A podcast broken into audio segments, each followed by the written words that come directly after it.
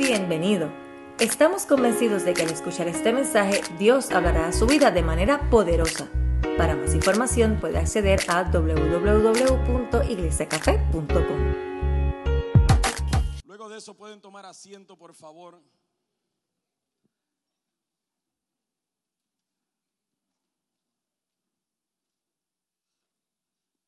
Gloria a Dios. Quiero, para los que no, para los que no conocen, yo quiero presentarles así rápidamente que conozcan a mi mentor.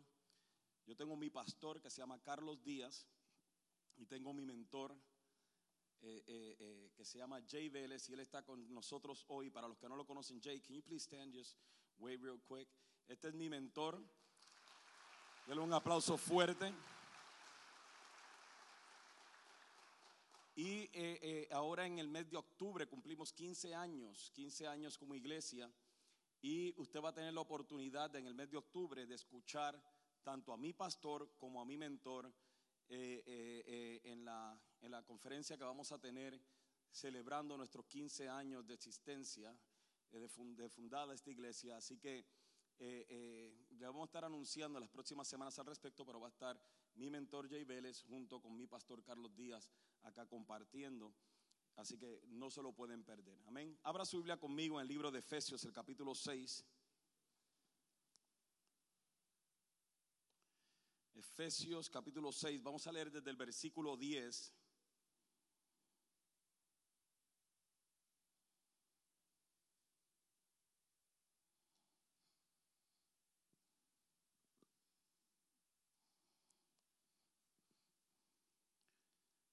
Dice, una palabra final.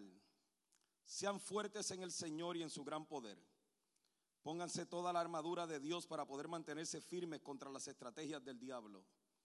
Pues no luchamos contra enemigos de carne y hueso, sino contra gobernadores malignos y autoridades del mundo invisible, contra fuerzas poderosas de este mundo tenebroso y contra espíritus malignos de los lugares celestiales. Por lo tanto, pónganse todas las piezas de la armadura de Dios para poder resistir al enemigo en el tiempo del mal. Así después de la batalla todavía seguirán de pie firmes. Defiendan su posición poniéndose el cinturón de la verdad y la coraza de la justicia de Dios.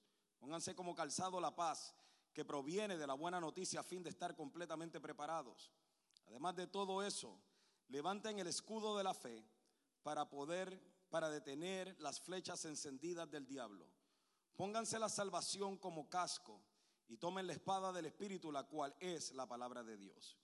Oren en el Espíritu en todo momento y en toda ocasión. Manténganse alerta y sean persistentes en sus oraciones por todos los creyentes en todas partes. Padre,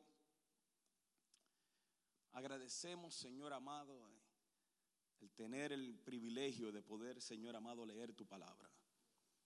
Háblanos, Señor, a cada uno de nosotros, Señor, que seas tú, Espíritu Santo, ministrando cada corazón, cada vida, cada mente, cada intención. En el nombre de nuestro Señor Jesucristo, haz lo que viniste a hacer, Señor amado. Gracias, Señor, en el nombre de Jesús. Este es el último mensaje de esta serie de mensajes que hemos estado hablando acerca de su presencia y el tema por los últimos cuatro mensajes ha sido su presencia en mi hogar. Y hablábamos de la necesidad que tenemos de la presencia de Dios en nuestro hogar, en nuestra familia, porque usted no vive en la iglesia. Gente se pasa buscando llegar al templo para ser impactados con la presencia de Dios. Y, están buscando el culto avivado, donde yo pueda sentir la presencia de Dios, cuando en realidad donde la presencia de Dios quiere habitar es en su hogar, porque usted vive en su hogar, usted no vive en la iglesia. Y, esto creo que es importantísimo entender que tenemos una urgencia de la presencia de Dios en los hogares, en los matrimonios, en las familias, en general. O sea, tenemos una urgencia severa, tremenda. Hay veces que yo he hablado con personas que, me han comentado, tanto de esta iglesia como de otras, y me dicen, es que ya la presencia de Dios no se siente en mi iglesia. Como si ellos tuvieran el termómetro de la presencia de Dios. O sea, eh, eh, eh, y la verdad el caso, eso a mí me frustra. Porque, como le he dicho antes, usted no tiene que estar preocupado porque la presencia de Dios no se manifieste en el templo, en un culto, o lo que usted cree que es la presencia de Dios, sino que usted debe estar preocupado porque la presencia de Dios no se manifieste en su casa y en su familia. ahí es donde debe estar nuestra preocupación. Y, y yo creo, y yo creo que sinceramente el hecho de nosotros seguir buscando la parte emocional de la presencia de Dios es lo que nos ha confundido a malinterpretar lo que la presencia de Dios es capaz y quiere hacer en nuestras vidas de forma personal.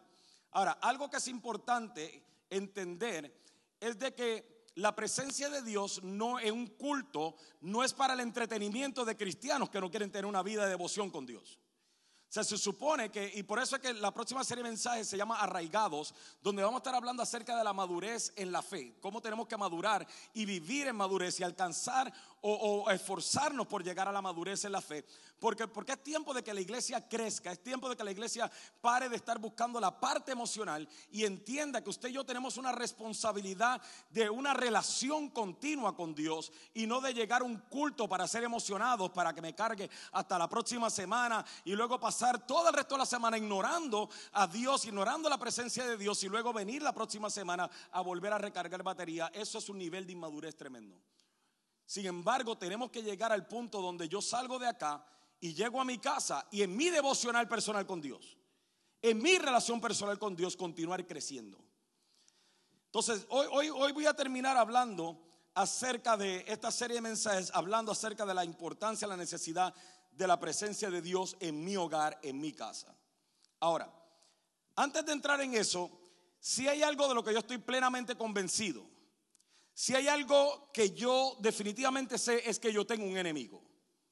Yo no tengo muchos enemigos. Yo puede ser que no le caiga bien a mucha gente.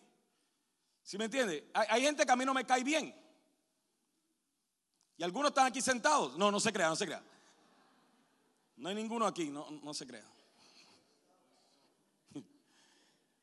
Pero lo cierto es que yo no tengo enemigos terrenales. Yo tengo un solo enemigo. La Biblia no me habla de más enemigos, me habla de uno.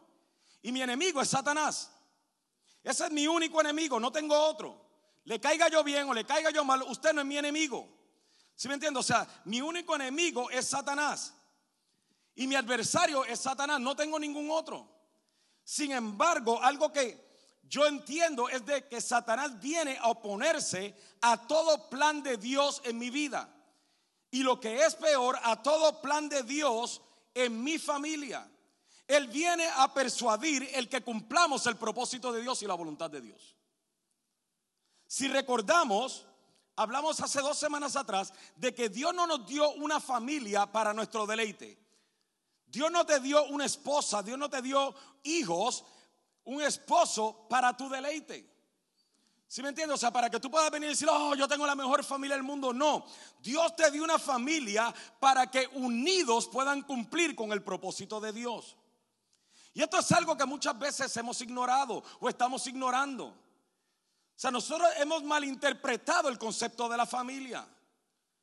la primera razón para la que Dios te dio una familia es para que unidos sirvan al Señor, para que unidos cumplan con el propósito de Dios.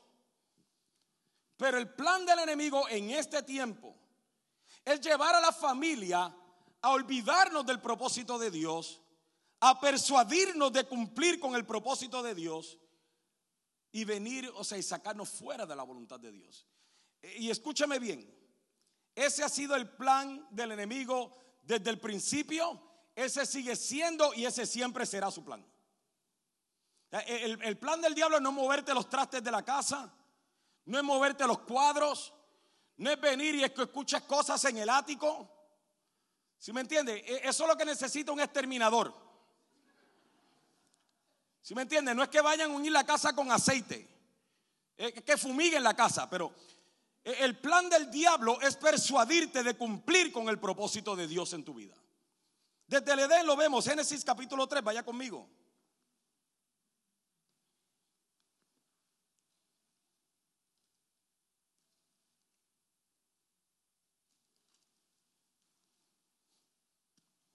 Versículo 1.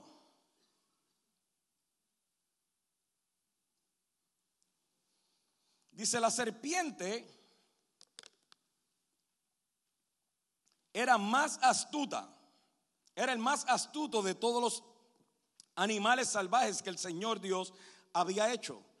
Cierto día le preguntó a la mujer, ¿de veras Dios le dijo que no deben comer del fruto de ninguno de los árboles del huerto. Claro que podemos comer del fruto de los árboles del huerto, contestó la mujer.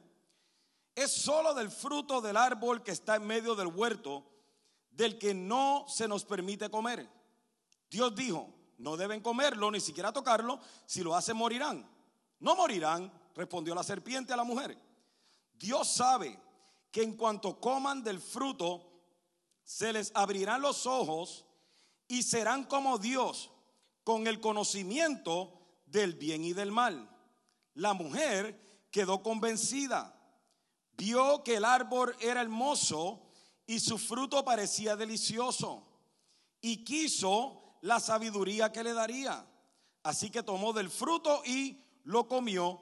Después le dio un poco a su esposo que estaba con ella y él también comió. Ahora, hace dos semanas atrás, cuando hablábamos del matrimonio, que hablábamos de Efesios 5, 21 en adelante, hablábamos de cómo lo que el enemigo hizo fue que violó el orden establecido por Dios y, y, fue hasta la mujer y la mujer aceptó el que el orden haya sido violado y eso lo hablamos ya y no vamos a entrar en eso hoy. Pero fíjese la estrategia de Satanás. ¿Qué fue lo que él le estaba ofreciendo a la mujer? Le estaba ofreciendo a la mujer, la persuadió de que ella viviera en el orden establecido de Dios. En que ella operara independiente de Dios. Por eso es que le dice, mira, Dios te dijo que no comieras del árbol. Y no, dijo que ni lo tocáramos. Es que Dios sabe que si tú comes de este árbol, no lo vas a necesitar a Él. Porque tú vas a ser como Él, tú vas a hacer la diferencia entre el bien y el mal. Tú vas a saber ya la diferencia. Tú no lo necesitas a Dios. Porque nuestro deseo en nuestra carne siempre es vivir independientes de Dios. No tener que depender de Dios para nada. No necesitar a Dios. Porque nosotros en realidad queremos ser Dios. Así es que se manifiesta la carne. Inclusive el pecado llega cuando cuando decimos, "Yo no te necesito, yo soy dueño de mis propias acciones, yo puedo hacer lo que a mí me da la gana porque yo no te necesito a ti." Entonces, ¿cómo fue que el diablo la persuadió? Le dijo, "Come de esto. Dios no te está diciendo toda la verdad." Y la persuadió a que ella viniera y comiera del fruto que Dios le dijo, "No, no, no, no comas de eso." Esa sigue siendo la estrategia del diablo hoy. Esa siempre será la estrategia del diablo. El persuadirnos a operar fuera de la voluntad de Dios fuera del orden establecido por Dios. Por eso hablábamos la semana antipasada acerca de orden en la familia, cómo poner nuestro matrimonio en orden. Luis Torres les habló la semana pasada cómo poner los hijos en orden, cómo establecer el orden de la familia para poder ver la manifestación de la presencia y las promesas de Dios en nuestra familia. Porque todo se trata de orden.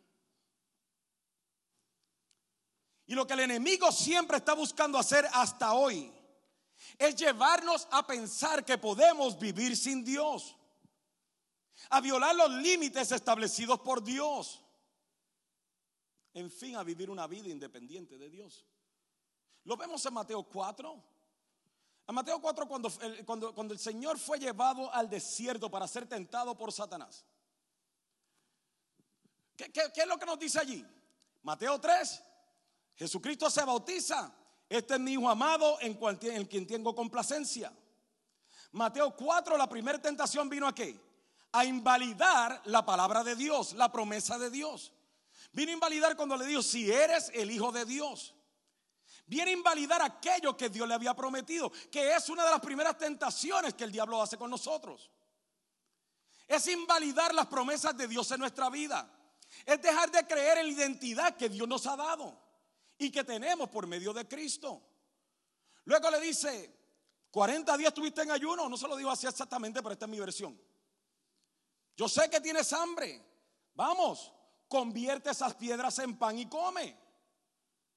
En otras palabras, desobedece el límite establecido por Dios.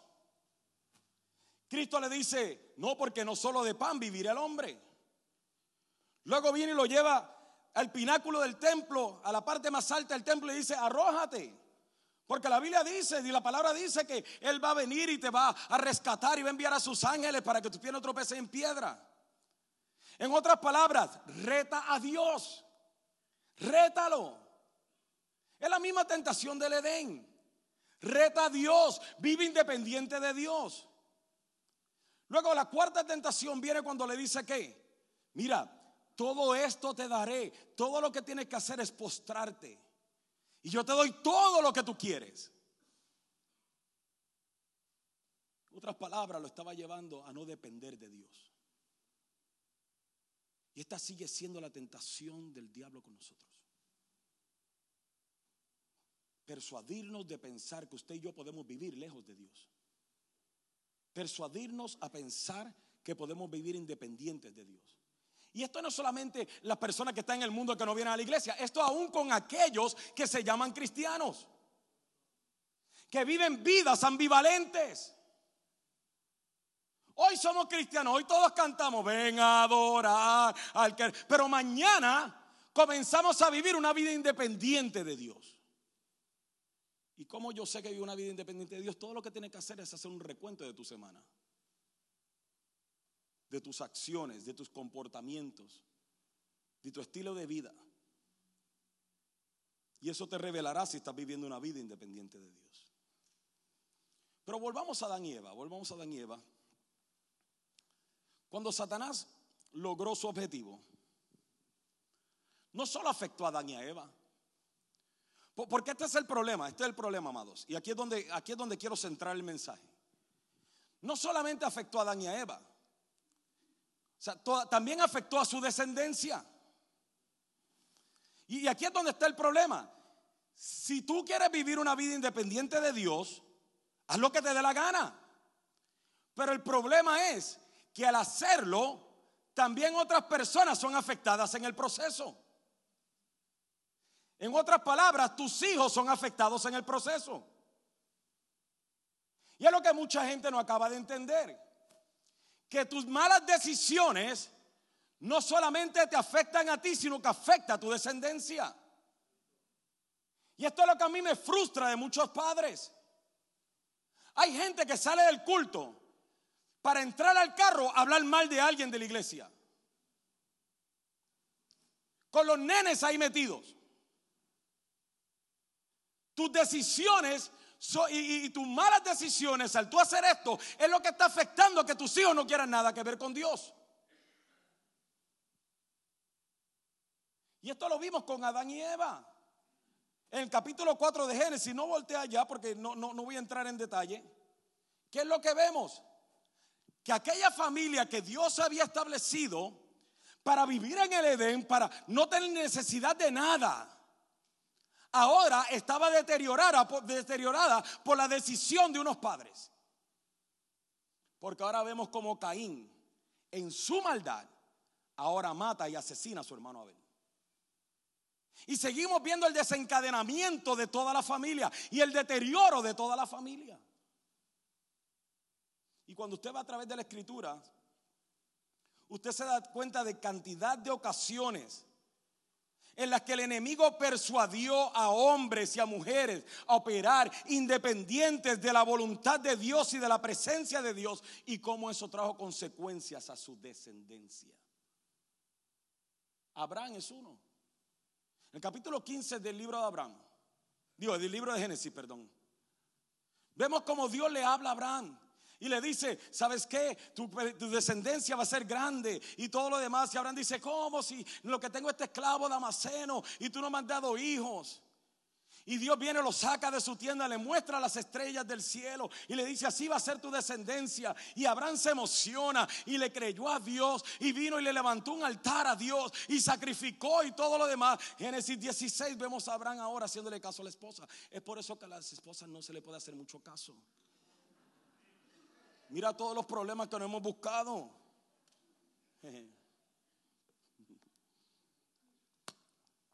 Yo me aprovecho, Jay Bell está aquí, me defiende. Y, ahora, ¿qué, viene? ¿Qué viene? Y, yo, yo, siempre, y yo lo he dicho antes, y yo lo he predicado antes, no voy a entrar en detalle, mas sin embargo, yo siempre he dicho que la culpa no fue de, de, de Sara, la culpa fue de Abraham.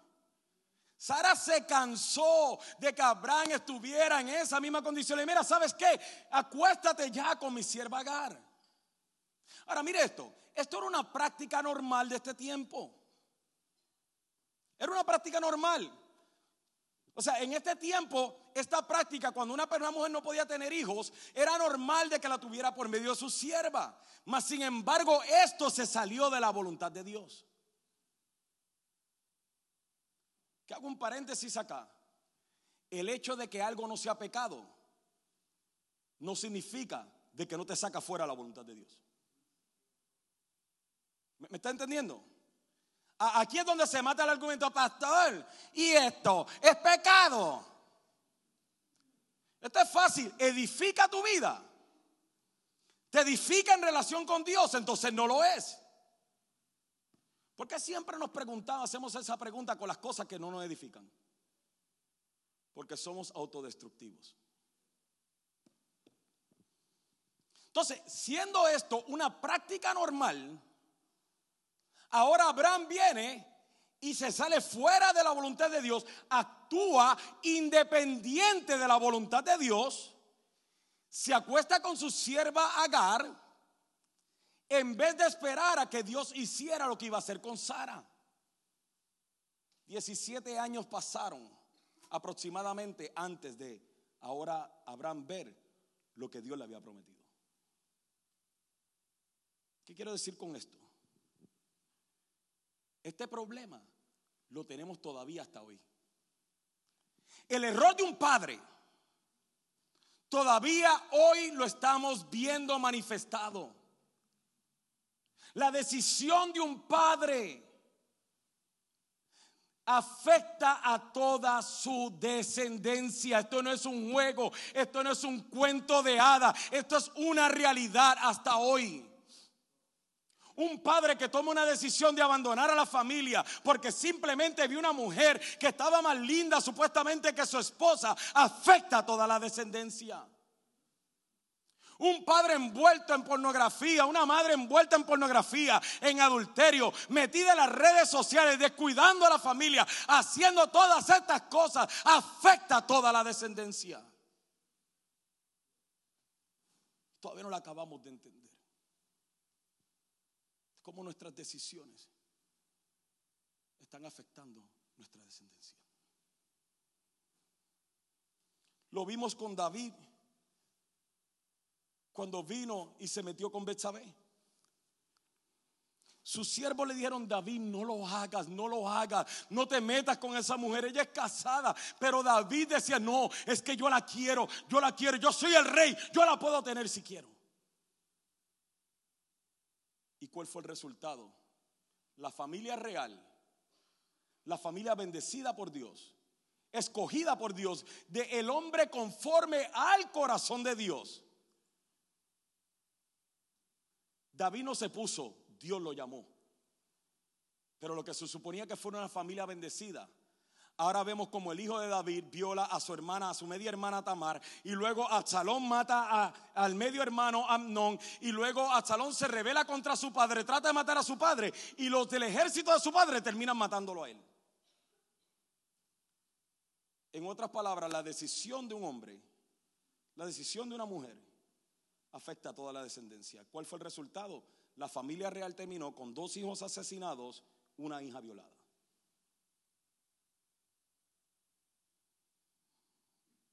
Usted se fija como esto no es un juego.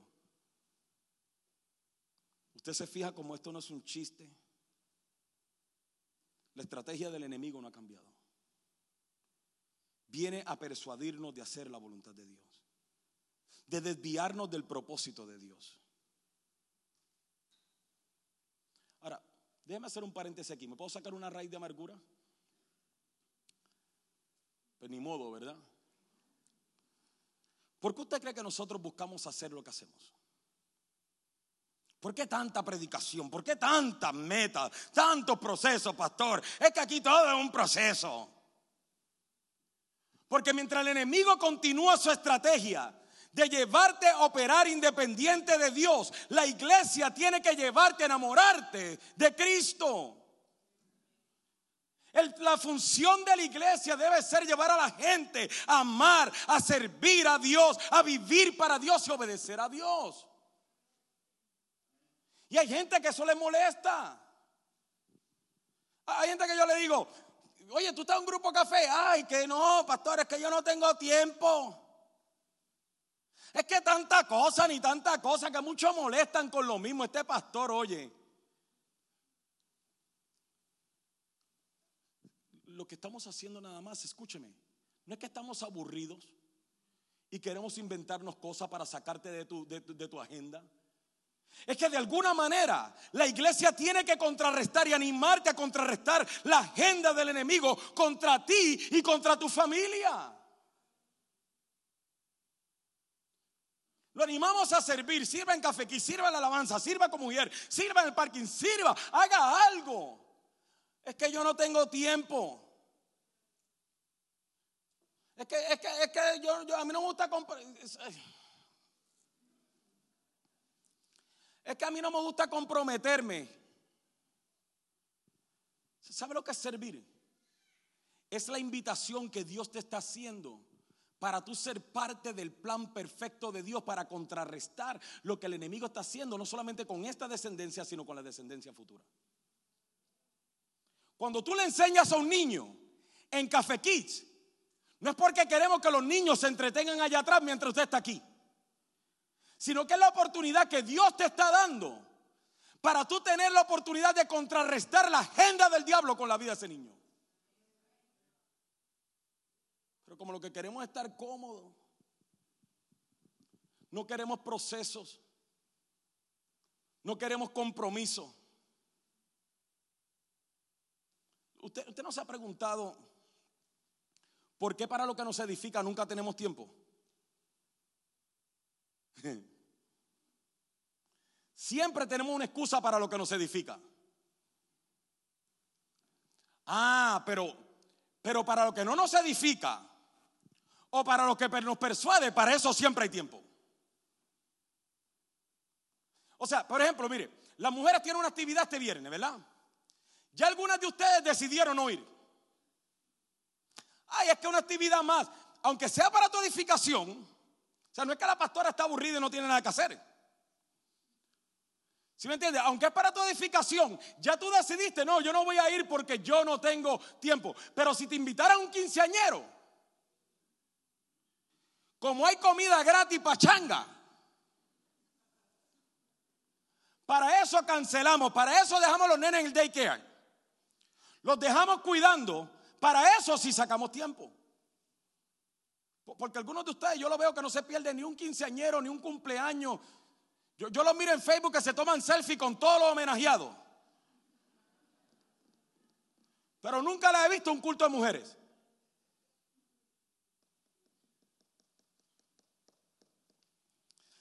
Ah, me la saqué. Oh, ya, ya, ya, ya me la saqué. Piense, amados, piense. Esta no es la iglesia perfecta ni nunca lo será. Pero todo lo que hacemos cuando te decimos, mira, ve un grupo café, sé parte de un grupo café, es porque hemos visto lo que los grupos café han, han sido capaces de hacer en la vida de las personas. Hemos visto la edificación que la gente ha tenido. Hemos visto a familias enteras siendo transformadas por medio de ser discipulados. Hemos visto matrimonios restaurados sin consejería. Entonces no me diga que no funciona.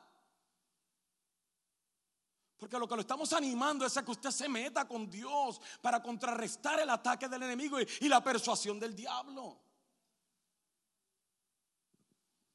Ahora ya para salir de esto y comenzar a hablar de cosas más chéveres. La pregunta tiene que ser, ¿cómo llevo a mi familia a amar a Cristo? ¿Cómo, hago? ¿Cómo hago para que mi familia ame a Cristo con todo su corazón? Y la respuesta no está en esta predicación, o sea, la respuesta no está en los próximos 3, 4 puntos que le voy a dar. La respuesta está en los 18 mensajes que hemos predicado, todo lo que hemos estado aquí en esta serie. Todo se trata de su presencia. Pero si le fuera a dar la respuesta corta, comienza a componer tu vida en orden. Comienza con, a componer tu vida en orden y entrar en una relación estrecha con Dios. Que aprendas a amar a Dios. Que Él sea lo más importante en tu vida. Para luego entonces buscar poner el orden en tu matrimonio. Y luego entonces comenzar a vivir una vida, escúchame bien, por ejemplo, para tú ser el ejemplo para tus hijos y tus nietos. Y esto, amados hermanos, no es una tarea de una semana. O sea, yo necesito que usted entienda que el hecho de que usted grite cuatro gloria a Dios, siete aleluyas, que yo diga tres veces quién vive y usted diga Cristo y yo diga su nombre y usted diga gloria y a su pueblo victoria. Que usted venga y compre aceite ungido allá en la televisión y lo pase en toda su casa. Yo quiero que usted entienda que aunque usted dé siete vueltas en su banca, eso no resuelve el problema de su hogar. Eso no resuelve el problema de la próxima descendencia. Esto no pasa como una poción mágica donde usted va a llegar a su casa y usted va a decir, aquí gobierna Dios y ya los problemas se acabaron. Así no sucede.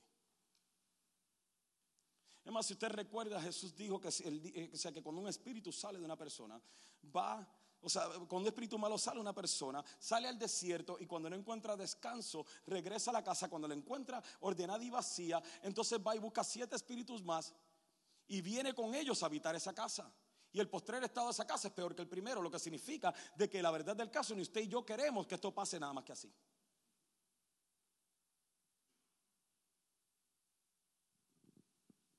Escúcheme bien. Si usted quiere ver la presencia de Dios manifestada en su hogar, en su casa, en su familia, comienza con una decisión, pero requiere trabajo. Escúcheme padres que están aquí, escúcheme esposos, especialmente esposos. Si no tienes esposo, escúcheme usted esposa. O, escúcheme usted madre, madre y padre. Si eres padre soltero, madre soltero, escúchame. Comienza con una decisión. Se requiere trabajo. Requiere esfuerzo, requiere confianza, requiere valentía, requiere disciplina. Requiere hacer todo lo que una persona tiene que hacer para tener éxito en la vida, pero en este caso tener el éxito espiritual en su familia. Y con esto no le digo que sus hijos van a ser más inteligentes, que se van a graduar más cum laude, que su matrimonio va a estar en la portada de enfoca a la familia o de vanidades. Que tú vas a ser una de las personas más exitosas del mundo. Yo no estoy hablando de eso.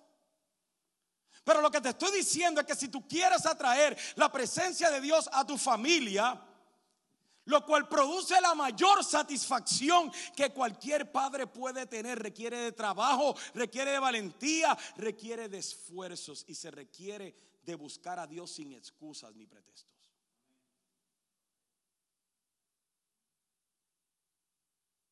Ya, tenemos que parar con las excusas. Ya, eso, no funciona. las excusas no te... En el Señor las excusas no te excusan. E, e, Ezequiel 22:30, apúntalo nada más. Dice, busqué a alguien que pudiera reconstruir la muralla de justicia que, resguarda el país. Busqué a alguien que se pusiera en la brecha de la muralla para que yo no tuviera que destruirlos, pero no encontré a nadie. Déjeme, yo he explicado esto antes. E, en ocasiones, cuando un ejército enemigo quería penetrar una ciudad y era una ciudad amurallada, la única manera de penetrar la ciudad era abriendo una brecha de, de, forma escondida. Generalmente lo hacían de noche, abriendo una brecha en las murallas para poder infiltrar la ciudad y de esa manera poderla atacar. Ahora, tome en cuenta de que es la manera en que el enemigo a veces opera en nuestras vidas. Comienza a buscar las áreas de descuido nuestra, donde nosotros pensamos que tenemos todo bajo control, para entonces él hacer su ataque y su plan. Ahora, ¿qué era lo que sucedía? Que cuando un rey o un general se daba cuenta que había una brecha abierta, ponía a sus mejores soldados a proteger o a sacar la cara o a pararse la brecha, a luchar contra el ejército que trataba de penetrar. Y muchas veces los soldados morían en ese proceso. Y dice, y dice los libros de historia que cuando morían, ellos morían con el honor tratando de con sus cuerpos cubrir la brecha, tapar la brecha. ¿Por qué te cuento esto? Porque es lo que se necesita hoy de parte de los padres, de parte de los esposos, de parte de las esposas. Es gente que esté dispuesta a sacrificar su propia vida para sacar la cara por la familia. Esto no es para cobardes. Tenemos que luchar por la familia. Así, así yo pierda la vida en el proceso. Tenemos que luchar por la familia.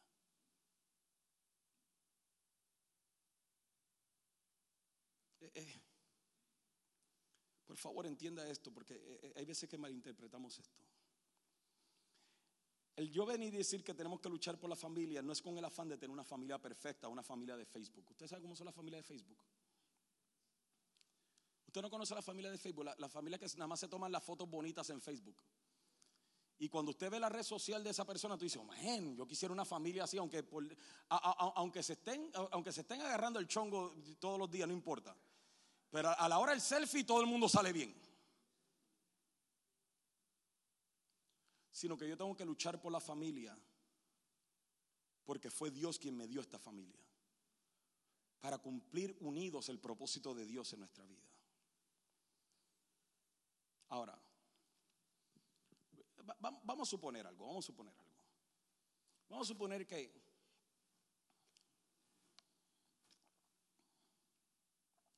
Perdón, suponer nada. ¿Cuántos de ustedes saben que Cristo viene nuevamente? Para, los que no lo saben, Cristo viene nuevamente. Y, esta vez Él viene a reinar. E, e, esta vez Él viene a sentarse en el trono. Delante de todos nosotros y va a llamar a todas las naciones delante de Él. Yo, yo, yo, yo no sé pero cuando Cristo venga y me diga, Richard, ¿qué tú hiciste? y, y yo venga y le diga, bueno, Señor, pues mis hijos yo me esforcé mucho por ellos. E-, ellos estudiaron en Harvard. Son médicos. Nos tomamos una selfie tremenda. Jugaron con los Cowboys. Completaron qué sé yo cuántos touchdowns. Y mira, y estamos orgullosos de ellos. Y, y él te diga, pero, bien, pero, pero ¿qué hiciste? ¿Les enseñaste a amarme a mí? ¿Viviste como un ejemplo para ellos? Y yo le digo, bueno, señor, bueno, claro, eh, ¿verdad? Yo, yo era drogadicto, yo dejé las drogas. No, no, no, eso no es lo que te estoy preguntando. Tú no dejaste nada, yo, yo hice eso por ti. la, la pregunta es, si les enseñaste a amarme a mí, si tú fuiste un ejemplo para ellos, acerca de mí. Y, que yo le diga, pues, Señor, pues tú sabes que yo estaba trabajando porque Harvard es caro. Y, pero yo estuve ahí en cada juego de ellos, yo no me perdí un juego. ¿Qué usted cree que Dios va a decir? Oh, es tremendo.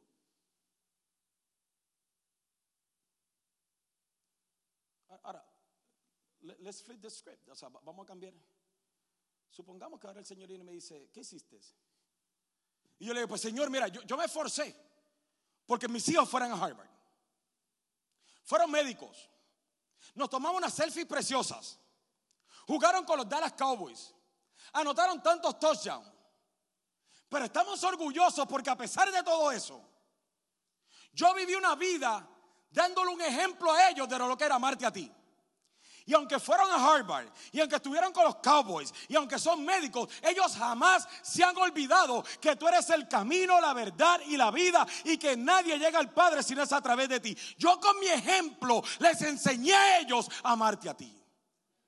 Y hoy ellos te aman.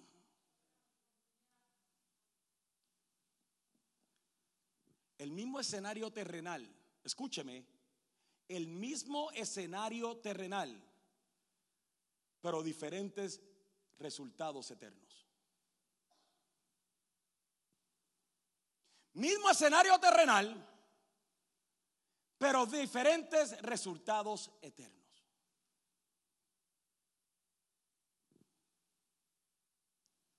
Nuestro anhelo como padres debe ser que cuando estemos delante de la presencia de Dios, que no solamente nosotros escuchemos, buen siervo y fiel. Sobre poco fuiste fiel, sobre mucho te pondré. Sino yo, yo, yo, no, yo no sé exactamente cómo va a ser ese día. Yo sé que ese día va a llegar, yo sé que va a llegar. La Biblia lo dice y yo lo creo. Pero yo no sé exactamente cómo va a ser ese día. O sea, no, no, tengo idea. yo, yo, supongo que van a haber millones y millones y, y Dios de manera sobrenatural. Nosotros lo vamos a ver. Yo, no sé cómo Él nos va a llamar, yo, no sé. Pero, supongo yo, esta este es mi mente, o sea, esto es casi herejía mía, esto soy yo. Yo, yo quisiera estar ahí y, y que de repente mis hijos sean llamados allá al frente, delante del Señor. ¿Te imaginas lo que se sentiría? Si de repente yo veo a mis hijos allá al frente y a lo mejor yo no escucho que Dios le está preguntando, que ellos están contestando, pero, te imaginas lo que yo sentiría como padre si de repente, cuando de repente yo escuche que se le dice a mis hijos, buen siervo y fiel, sobre poco has sido fiel, sobre mucho te pondré. ¿Te imaginas yo allá atrás en las gradas del Señor, escuchando de que mis hijos van a entrar en la gloria de Dios? No hay un honrón no hay un touchdown, no hay un diploma universitario que me pueda a mí ser mayor gozo que ese de yo saber que Dios ha llamado a mis hijos a vivir en la gloria eterna juntamente con Él.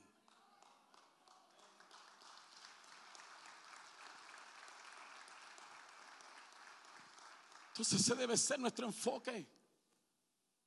Pero te imaginas que yo estando acá viendo mis hijos delante de él, yo tenga que escuchar, arrójenlos al lago de fuego, donde será el lloro y el crujir de dientes. Y yo decirle, Señor, Señor, Señor, no, mándame a mí, mándame a mí, a ellos no, a ellos no, mándame a mí.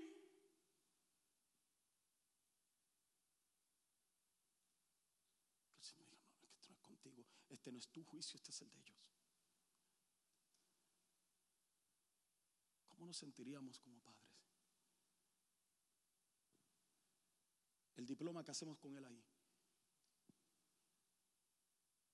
Con la bola de jonrón del nene que hacemos.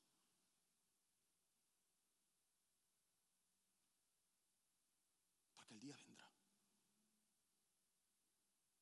Y lo que ustedes hacen con sus hijos o lo que no hacen por sus hijos y con sus hijos tiene mucho que ver y puede afectar el destino eterno de ellos. Siga, sígalo tomando como juego, como chiste, religioso, el pastor legalista. Ese mensaje, yo vine a escuchar aquí los siete puntos de cómo ser próspero en la vida. Sígalo tomando como chiste, pero el día va Y yo le voy a decir la verdad. Si hay algo que a mí me aterra, que, a mí, la verdad el caso, esto a mí me aterra, esto a mí me da un terror impresionante. Es la posibilidad de que haya una generación y no estoy hablando de los jóvenes, estoy hablando de una generación que niegue la fe, porque la Biblia dice claramente, el que me negare, yo también le negaré. Pero si hay algo que a mí me aterra más, es ver cómo mi generación, estoy hablando de, ahora sí estoy hablando de esta generación, estoy hablando de los que somos de 28 años para arriba.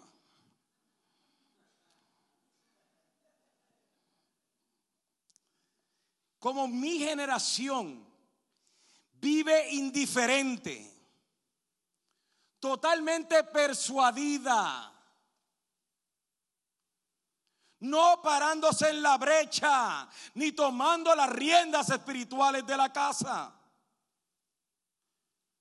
Como mi generación ahora tiene teenagers y todo lo demás y dice que ya ellos son así. No, eso no es. Y vivimos indiferentes.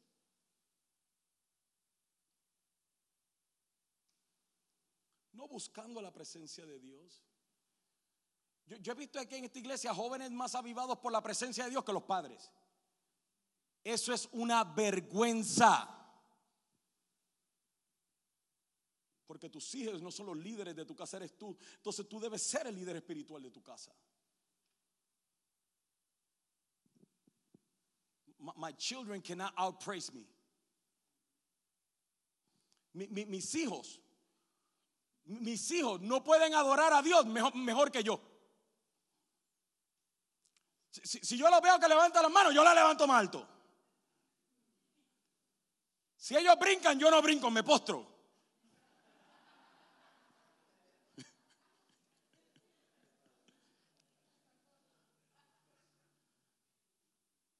Soy yo quien se tiene que parar en la brecha. Padre, si nosotros no sacamos la cara por los hijos, ¿quién la va a sacar? Si yo no saco la cara por mi familia, ¿quién la va a sacar? Si yo no salgo a pelear y a luchar, a pararme la brecha, ¿quién se va a parar? Es por esto que yo admiro a Jairo. A mí Jairo, a mí, la historia de Jairo, me fascina predicar de Jairo. Porque es que a mí me impresiona ese hombre. Ese hombre, su hija estaba enferma. Y ese hombre dejó a la nena en la casa de 12 años y salió corriendo siendo el líder de la sinagoga, sabiendo que él no podía jamás postrarse, mucho menos hablar, ni mucho menos postrarse delante del Señor. Él corrió a los pies de Jesús y se postró. No le importó lo que nadie dijera. No le importó cómo la gente murmurara de él. No le importó las consecuencias. Y Marcos 5:23 nos dice, que le rogó a Jesús con fervor. Mi hijita está muriendo, por favor, ven y pon tu mano sobre ella para que sane y viva. Esto no fue que esto no fue que Jairo dijo, Jesús, mira, si tienes un tiempito ahí, ven para casa, si, si es que te sobra tiempo. Eh, yo no tengo mucho tiempo, lo que tengo es este espacio de tiempo para invitarte a mi casa, Jesús. A propósito, ya que te tengo aquí.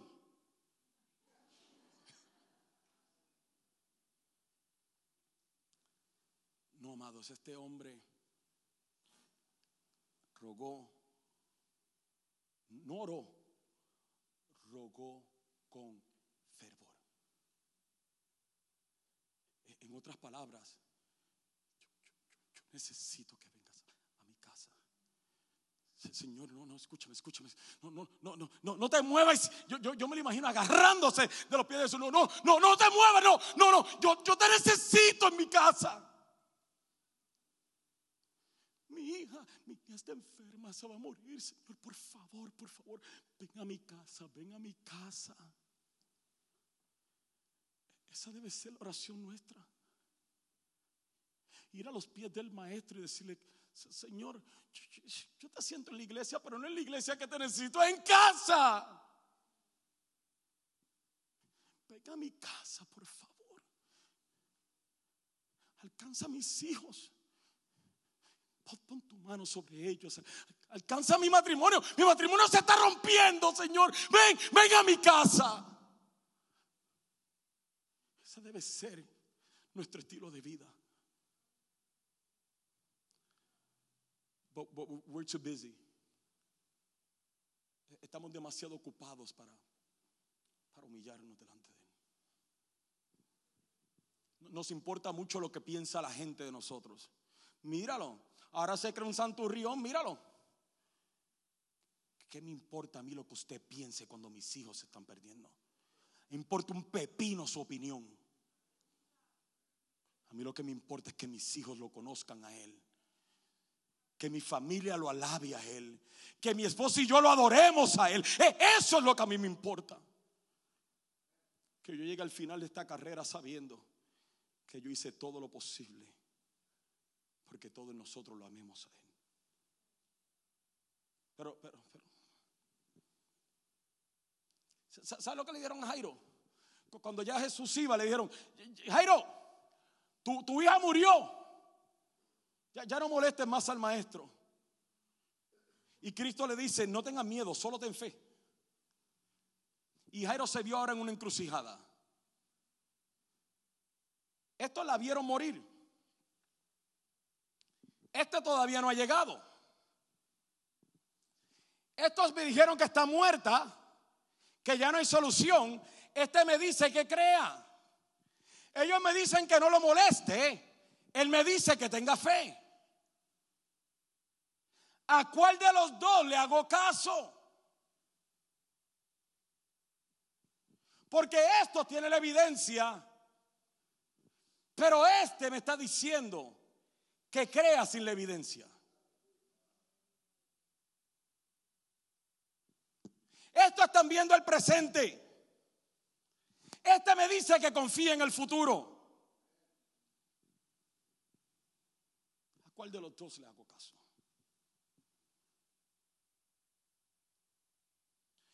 Problema o la ventaja de estos es que con esto no tengo que hacer nada.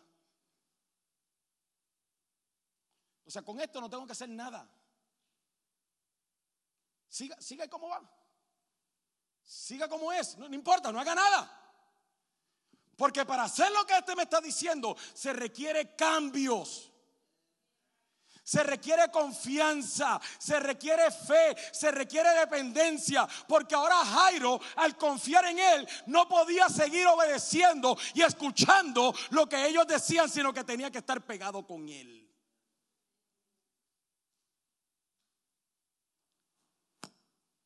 la misma encrucijada en la que usted y yo nos encontramos. Es que ya, mira, ya, ya yo hice mi trabajo, ya tienen 18 años, ya que hagan lo que les dé la gana. No, Señor, no, Señor. Tú no dejas de ser un padre porque tus hijos cumplieron 18 años. Tú no dejas de ser un padre porque tus hijos tengan 40 años. No, Señor, tú eres el padre, tú eres la madre, eres tú quien tiene que sacar la cara por ellos.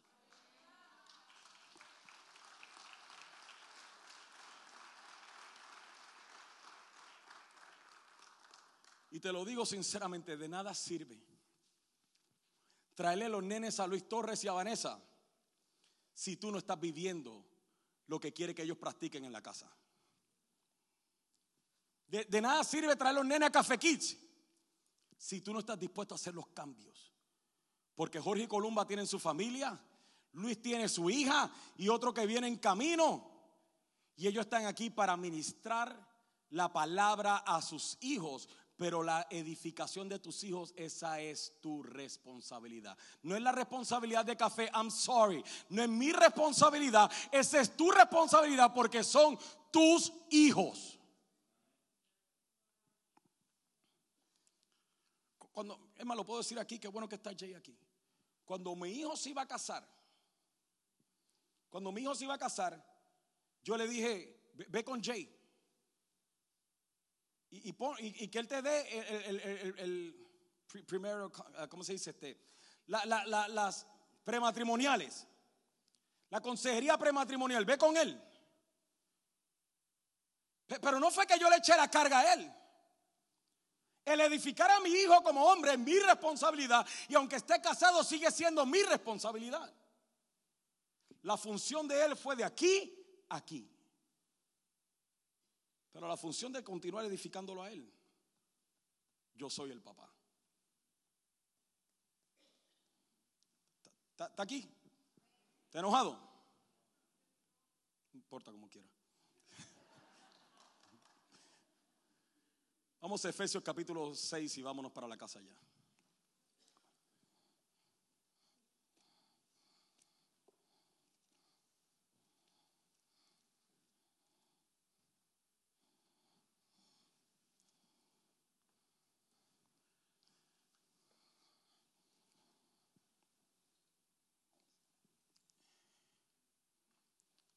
Efesios 5, quédese en el 6, solamente estoy haciendo un recuento de lo que hemos hablado en las últimas semanas. Efesios 5, 1 al 21, Pablo habla acerca de la vida de la persona, la relación de la persona con Dios. ¿Sí? Hablamos de 11 puntos que Pablo menciona que destacan nuestra relación con Dios. Efesios 5, 1 al 21 lo primero que Pablo hace es que le habla a la persona. Efesios 5, 22 en adelante habla al matrimonio. Efesios 6, del 1 al 9, habla a los padres y a los hijos. Efesios 6, 10, ¿ok? Ese es, no, perdón, 5 al 9 habla acerca de los esclavos y explicábamos que los esclavos en ese tiempo eran parte de la familia. Lo que significa que Pablo le habla a toda la institución familiar en dos capítulos. Para llegar a este punto. ¿No, le parece? ¿Alguna vez usted no se preguntó por, por qué Pablo está hablando a la familia para luego hablar de la guerra espiritual? O hablar de la armadura de Dios. como que eso no iba ahí. ¿O sí? Porque él termina diciendo, después que le habla a toda la unidad familiar, termina diciendo una palabra final.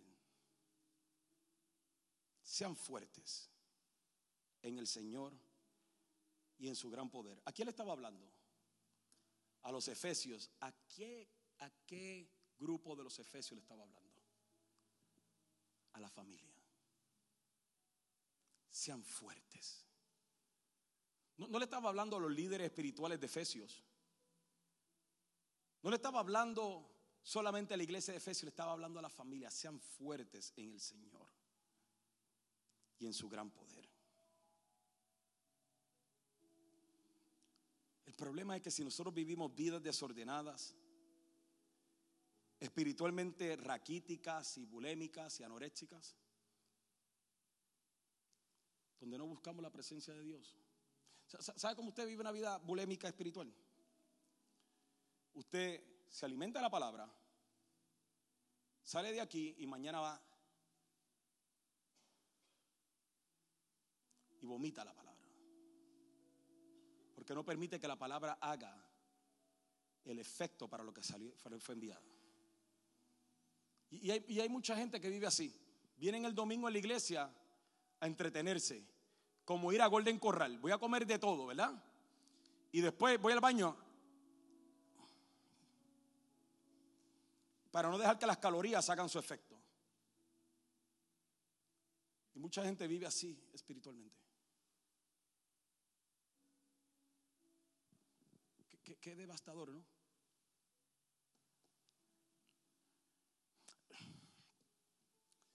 El otro día yo estaba orando no es, que, no es que solamente oré ese día, fue en la oración que hice ese día. Hay que, aquí hay que aclarar todo, mano, porque, oye, pastor nada más ahora de vez en cuando. Y yo le decía al Señor, Señor, yo tengo 47 años. Y yo le decía, si yo hubiese sabido hace 20 años lo que sé hoy, no hubiese cometido tantos errores. Y me dolía el corazón, le estoy, le estoy abriendo mi corazón, de verdad, me dolía el corazón, porque me puse a pensar en muchos de los errores que yo he cometido en todos estos años. Y, y yo le decía a Dios, si yo hubiese conocido hace 20 años lo que conozco hoy, no hubiese cometido tantos errores. Y Dios siempre tiene, cuando tú le abres tu corazón a Dios, de manera personal, donde de verdad estás sincero, o sea, que sales de la oración típica del Señor amado, en el nombre de Jesús, yo vengo delante de ti, sino, sino que tú hablas con Dios sinceramente, Dios siempre tiene una manera de, edificarte. Y, y en eso, el Señor me revela y me dice, eso no es lo trágico. Lo trágico no es que no hayas conocido hace 20 años lo que, no, lo que conoces hoy. Lo trágico es que pasen 20 años más sin tú hacer los cambios hoy que tienes que hacer para no lamentarte mañana. Porque entonces serían 40 años de miseria. Lo cual me llevó entonces a otro problema. Señor, entonces, revélame qué tengo que hacer y qué cambios y qué debo conocer para no lamentarme mañana. Y el Señor me dijo, dame más y yo te revelo más. Ámame más, búscame más, depende más y yo te revelo más. En otras palabras, Dios me estaba llamando a hacer cambios.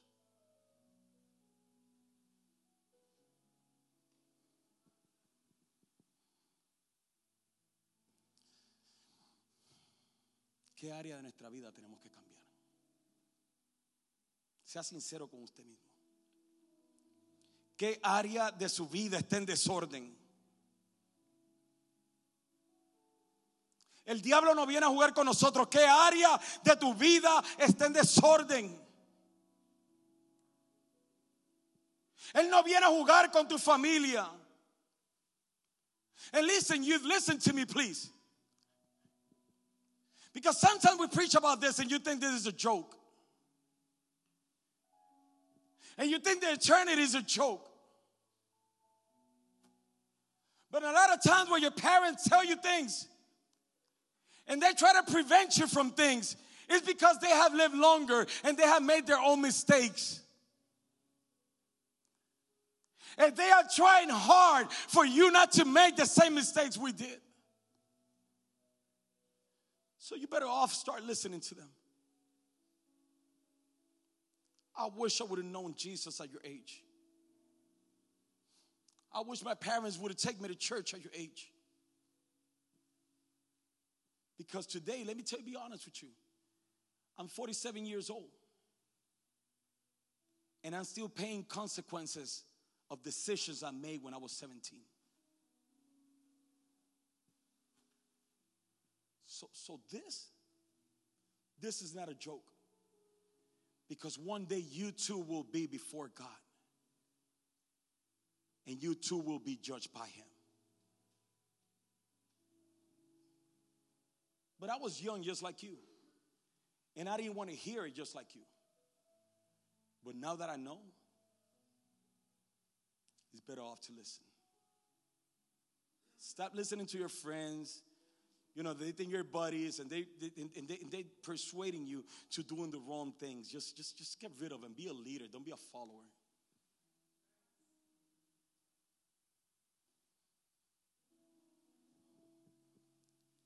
Efesios 6 nos revela cinco cosas que disfrutamos muy rápido cuando buscamos la presencia de Dios. Versículo 11 nos dice, podemos estar firmes contra todas las estrategias del diablo. Versículo 13 nos dice, podemos resistir al enemigo en el tiempo del mal y podemos seguir en pie y firmes. Versículo 14 nos dice, podemos defender nuestra posición. Versículo 15 nos dice, estaremos completamente preparados. Versículo 16 dice, detendremos las flechas encendidas por el diablo. Que significa que cuando buscamos la presencia de Dios, cuando nos deleitamos en la presencia de Dios, el diablo no tiene, es ahí donde el diablo no tiene parte ni suerte en nuestra vida. No, es venir a la iglesia, escúcheme. Eh, por favor entienda, al diablo no le intimida que usted venga a la iglesia. ¿Sí me entiende? O sea, eso de que se me explotó una goma, eso era el diablo que no quería que yo llegara. Al diablo no le importa que tú vengas a la iglesia, que tú vengas al culto, no le importa que tú cantes, no le importa que tú estés ahí sentado. Al diablo lo que le preocupa es que tú seas la iglesia. Porque si eres la iglesia, eres parte del cuerpo. Y él sabe que ahí no te puede tocar. Así que no estamos solos. Esta lucha no estamos solos. Dios está con nosotros. Me lo revela aquí, Dios, está con nosotros. Pero tenemos que hacer nuestra parte. Lo más maravilloso es de que si su presencia está conmigo, yo no soy quien pelea, sino que Él pelea por mí.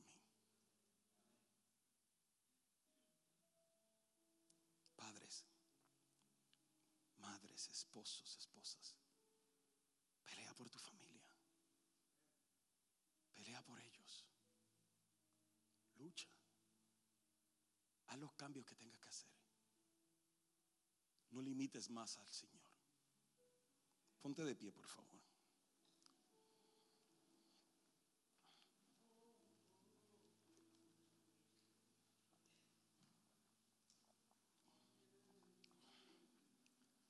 Dios habla a Abraham o habla de Abraham. Y Dios dice, yo lo escogí en Génesis 18, 19, a fin de que Él ordene a sus hijos y a sus familias que se mantengan en el camino del Señor, haciendo lo que es correcto y justo. Entonces yo haré por Abraham todo lo que he prometido. Yo creo que Dios me escogió a mí para ser el esposo de María Martínez, para ser el padre de mis hijos, para ser el líder de mi familia, para ordenar primeramente mi vida, mi familia a fin de que mis hijos y mi familia se mantengan en el camino del Señor. Haciendo lo correcto y justo. Porque es ahí entonces donde recibiré las promesas que Él me ha prometido. Yo no sé usted, pero yo no puedo quedarme en paz. Mientras veo cómo el enemigo destruye mi familia. Yo no puedo seguir siendo indiferente. Mientras veo cómo Él sigue haciendo estragos en mi hogar y en mi descendencia. Yo tengo que pelear por los míos, así me cueste la vida. Yo tengo que dejar las excusas de cobardía y pararme firme y buscar a Dios. Venir a decirle, yo te necesito yo. Para yo ser un ejemplo para ellos. Así como ha sido de bendición para ti, te exhortamos a que puedas bendecir la vida de otro. Recuerda, existimos para ser discípulos y hacemos discípulos para hacer la diferencia. Si deseas saber más acerca de Iglesia Café o dar alguna donación, puedes hacerlo a través de nuestra página de internet a www.iglesiacafé.com.